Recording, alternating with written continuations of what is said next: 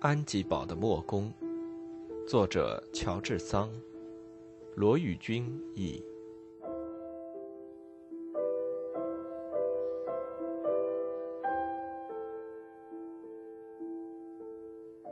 二十二，水边。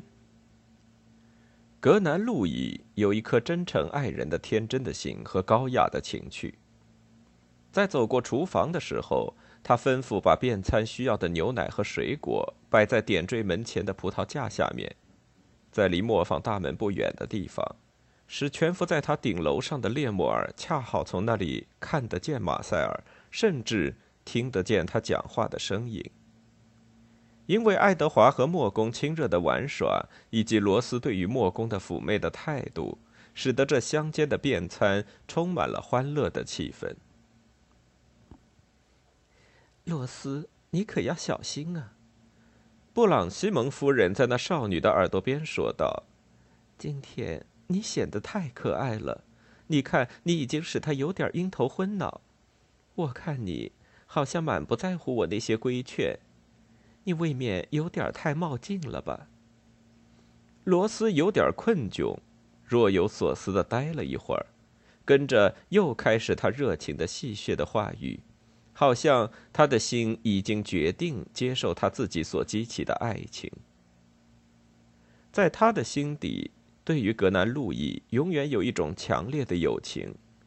如果不是因为他觉得这样一来更能促进他们兄妹般的友谊的话，他便不会故意和他这样闹着玩。莫公虽然还不敢抱多大的希望，却已本能的产生了一种信心。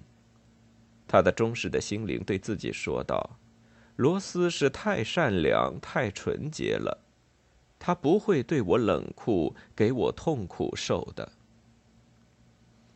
莫公看见他是那样的快乐，那样的活泼，坐在他的身边，他感到十分幸福。他很不忍心撇下他一个人和他的母亲一起用餐。但是他看见马塞尔走开了，暗暗的向他做着手势，叫他跟着他到河边去。我亲爱的格南路易，布朗西蒙夫人对他说道：“我看你不像那天那样愁闷了，而且我猜中那是什么原因。”哎，马塞尔太太，你一切都知道了。我看得很清楚，我已经没有什么可以告诉你的了。现在你能告诉我的，也许比我知道的还要多呢。我看好像他已经很信任你，那也是应该的嘛。我可不愿意连累罗斯。”马塞尔微笑的说道，“女人不应当互相泄露他们之间的秘密，可是我想我可以和你抱同样的希望。”你要让他爱你，并不是不可能的。哼，如果他真的爱上了我，那便满足了我的心愿。我不再有任何别的要求了。只要有一天他向我说他爱我，我想真得把我快活死。朋友，你的爱是真挚的、高尚的，因此在设法摧毁他家庭方面的阻碍以前，不应该急于要求得到什么报酬。我想你要找我谈的也就是这一点，所以我急忙的应你的招请到这儿来。看呐，时间宝贵，因为他们一会儿一定会来找我们。我要怎样去影响他父亲那方面的主意呢？罗斯已经把他父亲的意思和我谈过了。罗斯已经和你谈过这些话了吗？欢乐的莫公叫道。这样看来，他心里也在想这件事儿。他真的也爱我，哎，马塞尔太太，你为什么不早告诉我？只要他爱我，只要他愿意嫁我，别的事儿还有什么关系呢？朋友，慢慢来，慢慢来。罗斯还没有前进的这么快，他对你只是具有兄妹般的感情，他只希望他家里不再禁止他同你交谈和到你家里来，也不再禁止他把你当做一个朋友看待。如像今天他待你那样，所以他请求我在他父母面前站在你这方面替你说几句话，同时，在我和他们交涉事务的时候，要表示出坚决的态度。此外，格南路易，我还想到了一点，布瑞克南先生想用贱价购买我的土地。如果罗斯爱你的话，为着保证他的幸福和你的幸福，我可以把你们的婚姻作为我同意把土地贱价卖给他的一个条件。如果你相信我的话，不要怀疑，我是很幸福，而且很乐意的来做这个小小的牺牲。这还算是小小的牺牲吗，马塞尔太太？你这话太欠考虑了。你还以为你是个有钱人？你把五万法郎不当回事儿？你忘记了，从今之后那点钱便占据你生活里的一个重要部分了。你以为我会接受你这种牺牲吗？哦，我宁可立刻抛弃罗斯。朋友，这是因为你不了解金钱的真正价值。金钱不过就是达到幸福的一种手段。我们为别人谋得的幸福，才能算是为自己谋得的最可靠、最纯洁的幸福。可怜的太太，你善良的像上帝一般，但是这里面对于你自己还有一个更可靠、更纯洁的幸福，那便是你应当为你的儿子筹备的幸福。有一天来到，如果因为缺少你已经为你的朋友牺牲掉的这五万法郎，你的亲爱的儿子不得不抛弃他恋爱的姑娘，而你又没有办法对他有所帮助。我的天哪！你那时候怎么办才好呢？我的心虽然被你的高见所感动，可是，在物质的利益上不能为将来做任何绝对的打算。我的处境并不像你所想象的那么牢固。如果我坚持要卖的贵一些，我便要等待很长的时间。你知道。每多一天的积盐，便使我更接近于破产。赶快的卖出去，我便摆脱了消耗着我的产业的那些债务。真的，我既不毫无意义的吝惜我的财产，也不打那些不适当的小算盘。能够及早做出决定，早晚有一天会证明我这样做对我终归是有利的。你看，我并不是个不拿财产当做一回事的人，我是在为我自己的利益着想。不过，顺便为你们的恋爱帮帮忙罢了。这才是一个在财产上太没精明头脑的人。莫公带着又丑闷又温柔的微笑叹道：“乐园里的圣女不会比这个讲的更动听，可是那是不近情理的。亲爱的太太，让我对你讲吧，在十五天之后，你便会找着一些买主。”他们还会因为并不多花钱就能把你的土地买到手而十分满意呢。可是他们不能像布瑞克南先生那样有清偿能力呀。哎，是的，这就是使他可以骄傲的，就因为他有清偿能力。有清偿能力，这几个字多漂亮呢！他以为世界上只有他一个人可以这样说：“我，我有清偿能力。”他明明知道别人也有清偿能力，可是他借着这句话来哄骗你。不要听他的，这是一个十足的狡猾的人。你可以故意装出要和别人立约的样子，甚至可以进行一些假磋商，呃，订立一些假签约。如果我处在你的地位，我是毫不迟疑就要这么做的。该怎么办就怎么办。对待犹太人就得像个犹太人。呃，这件事儿你就交给我吧，我指着水向你发誓，十五天内，布瑞可南先生一定一文不短的把那三十万法郎送到你手里，另外还要加上一笔酬谢金。我绝不会有听从你的劝告那种聪明劲儿，我想还不如直截了当的，使得我们每一个人都能符合个人的理想而感到幸福。你，罗斯，我，布瑞克南先生和我的儿子。我的儿子有一天会对我说：“我做的对。”简直是空想，那是空想。”莫公说道。“你不知道十五年以后，你的儿子对金钱和爱情会有什么样的看法。别去干这种傻事儿，马塞尔太太，我是绝不会同意的。不，绝不要那样打算。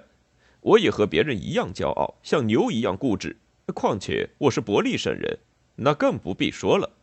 而且听我说。”你的损失是不会有任何收获的，布瑞克南先生什么都答应，可是什么也不算数。拿你目前的情况来说，麦契必须在月底前就把字签好。可是我绝不能希望一个月以内就能和罗斯结婚，除非他真的疯狂的爱我。可是事实上不是这样，那反而会闹得满城风雨，舆论哗然。我绝不肯这么办。他的母亲会怎样的发火呀？他的邻居、他的相识会怎么样的诧异，怎么样的诽谤呀？他们还有什么不能讲的？谁能了解到这只是你对我们的心灵的伟大圣洁的友谊，强使布瑞克南先生依从的条件呢？你还不晓得男人们的阴险和女人们的嫉妒。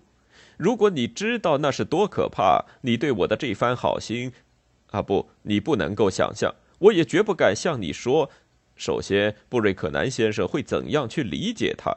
或者大家还会这样想：罗斯原来是个可怜的圣洁的女孩，不幸失了足，向你吐述了真情，你发了慈悲，为了拯救她的名声，才给那个犯罪的男人一笔结婚费。总之，这是绝对不可以的。我想，更不需要别的理由来说服你了。啊，我不愿意走这条路，我不愿意通过这种方式得到罗斯。这应当是水到渠成的事儿，而不应当引起任何人对他的攻击。我很知道，必须有一个奇迹的到来，呃，或者我发了财，或者因一场灾变他变穷了，呃，这件事才有成功的希望。如果他真的爱我，上帝会来帮助我的。也许他真的要爱我的，呃，不是吗？朋友，可是我不能为你去激起他的爱情。如果你使我不能再挟着他那贪婪的父亲，如果我没有那种想法，我也不会那样去做，因为驱使这样一个年轻貌美的小姑娘的热情得到悲惨的结果，在我这方面简直是一个罪恶。唉，那是真话。骤然间苦恼起来的格南路易说道：“我很知道是自己发了疯。”可是，马塞尔太太，我请你到这里来，既不是想谈我的事情，也不是想谈罗斯的事情。在你的盛情美意上，在这一点上，你却想错了。我本想只谈你自己的事，可是你占了先，开口便同我谈起我自己的事儿来，我只好像一个老实孩子似的听你讲下去，并且不得不回答你。呃，可是现在我要谈谈我想说的话了。那便是劝你照管一下自己的事情。我知道布瑞克南先生的事，我知道他的意图和他想买你的土地的那种迫不及待的心情。他绝不会放弃这块土地。你要想卖三十万法郎，须得先向他要价三十五万。如果你坚持下去，你一定会成功的。可是不管怎样，总不应当使他给的价比土地的实价还要低。他真是太想买它了。你没什么可怕的，朋友。我在向你说，这场争斗我实在不能支持下去。虽然才经过两天，那已经是超过我的精力了。可是这并不需要你自己去管呀，你只要把你的事情委托给一个能干正直的公证人就行了。我认识一个，今天晚上我去同他谈谈，明天不用你费什么事儿便可以见到他。明天是布朗西蒙保护神的节日，在礼拜堂前面的广场上有盛大的集会。按照惯例，公证人要到那里走走，和他乡下的雇主们谈谈话。他在一个房子里等候你，你就像随便溜达着走进去，签一张委托书。只要对他说上两句话，我再对他说上四句话，你便打发布瑞克南先生同他去争论好了。如果在那个时候他还不屈服，你的公证人会给你找到另一个买主，只是应当谨慎一些，不要使布瑞克南怀疑是我给你推荐的这个代理人。无疑，他已经向你推荐过一个，你也许发疯似的答应他了。不，我允诺过你，不和你商量，我是不会做出任何决定的。那是再好没有了。那么，明天中敲两点的时候，你到阿沃尔河边走走。就像要绕过广场下面去看看集会的热闹似的，我在那里等你，把你带到一个稳妥可靠的人的家里去。可是，朋友，如果布瑞克南先生知道了你在这件事上暗中指点我来损害他的利益，他会不让你再登他家的门的，你就永远也不能再见到罗斯了。他要知道这件事儿，可不是那么容易。万一不幸被他知道的话，马塞尔太太，我对你说过，上帝会显示奇迹来帮助我的，至少我已尽了我的义务。忠实勇敢的朋友，我却不能使你冒这样的险呢。既然你情愿为我而破产，难道我就不应当替你帮这个忙了吗？得了，不要像小孩子那样，亲爱的太太，我们总算是谁也不欠谁的情嘛。你看，罗斯向我们走来了，马塞尔说道：“我刚好有时间来谢谢你。”不，罗斯小姐和我的母亲转弯到大陆那边去了，因为我已经关照我母亲多陪她一会儿。我话没说完，先不要过来，马塞尔太太，我有很多事情要对你讲。可是走了这么久，你也许倦了。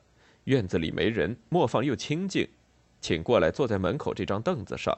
罗斯小姐以为我们在那边，除非绕着这草原走完一个圈子，她是不会转过来的。我要同你讲的。对你说来，比你财产上的事还要有趣，而且也更要秘密着点儿。这一个开场白使马塞尔大吃一惊。他跟随着莫公同他坐在那张长凳上，恰恰正在那堆干草的顶楼天窗下面。列莫尔在那里不但看得见他，而且也听得见他说话。呃，马塞尔太太。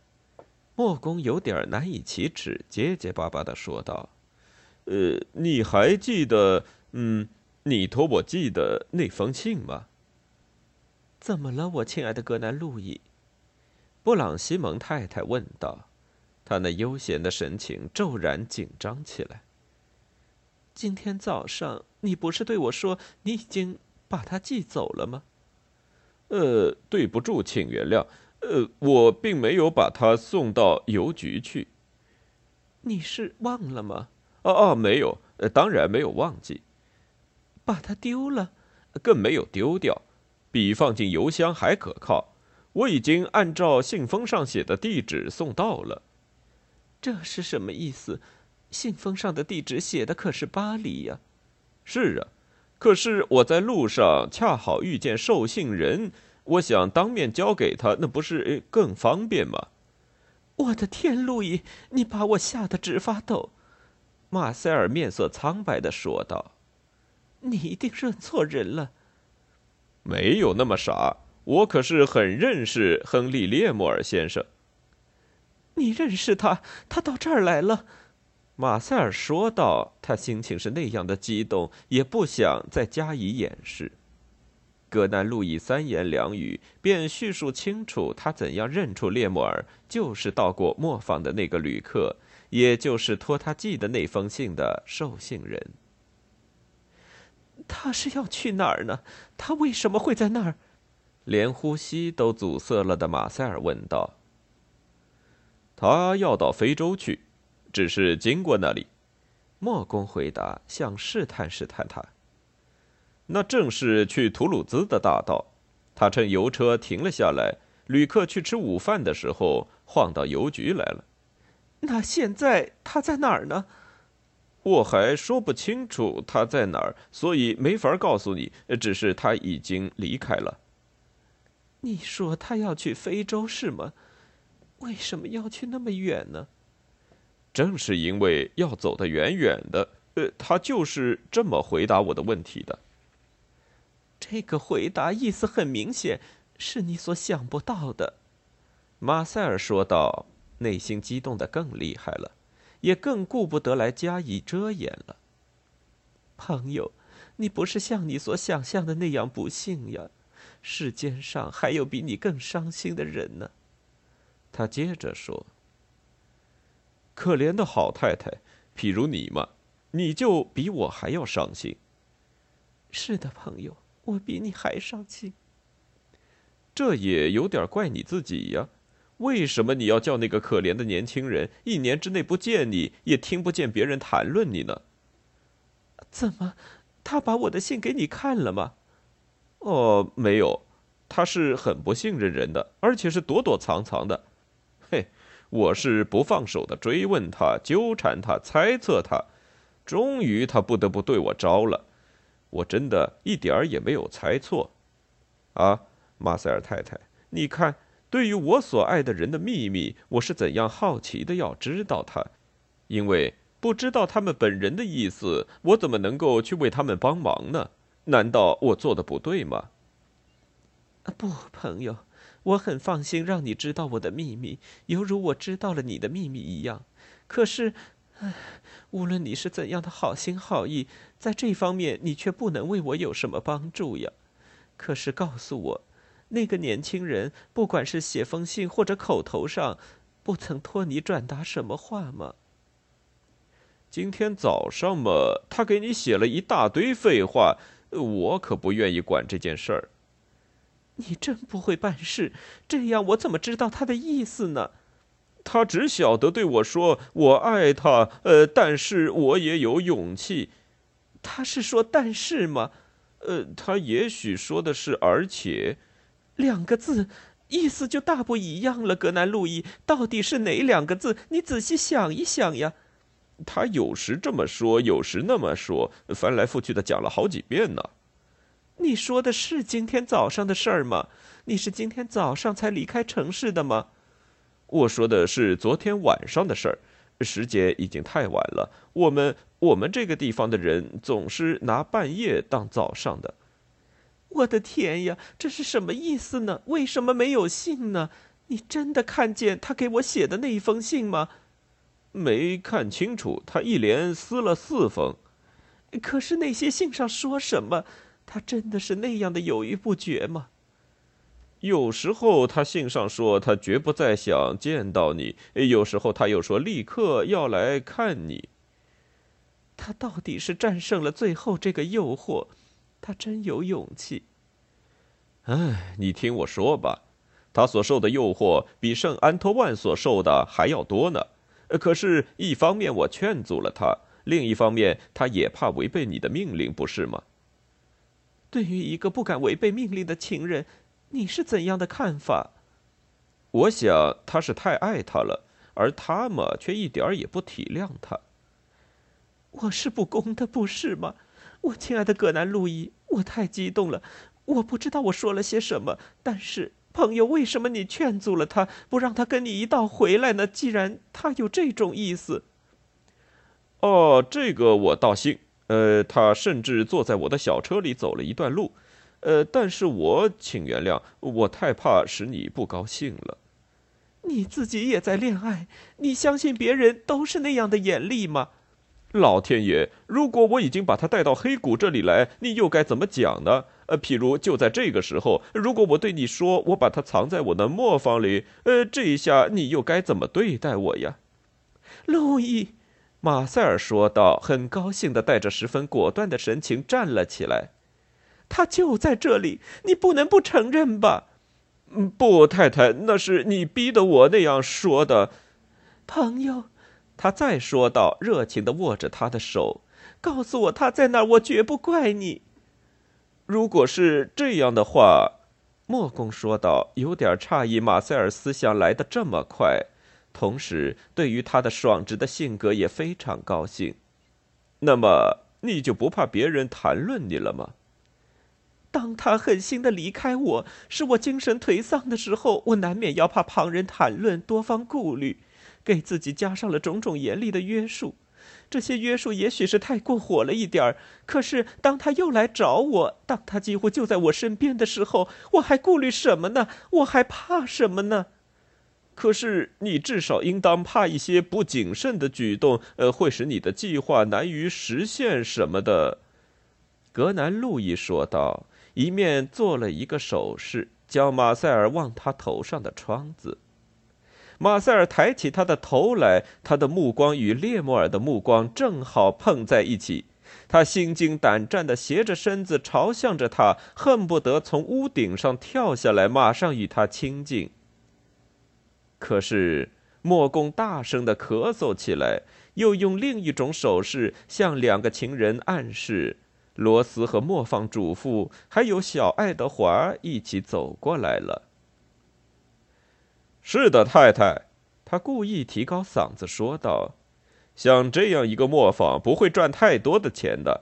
呃，但是如果我能够照我所想的那样，再安一个大一点的磨盘，收入可就可观了，整整八百法郎一年呢。”安吉堡的磨工，作者乔治桑，罗宇军。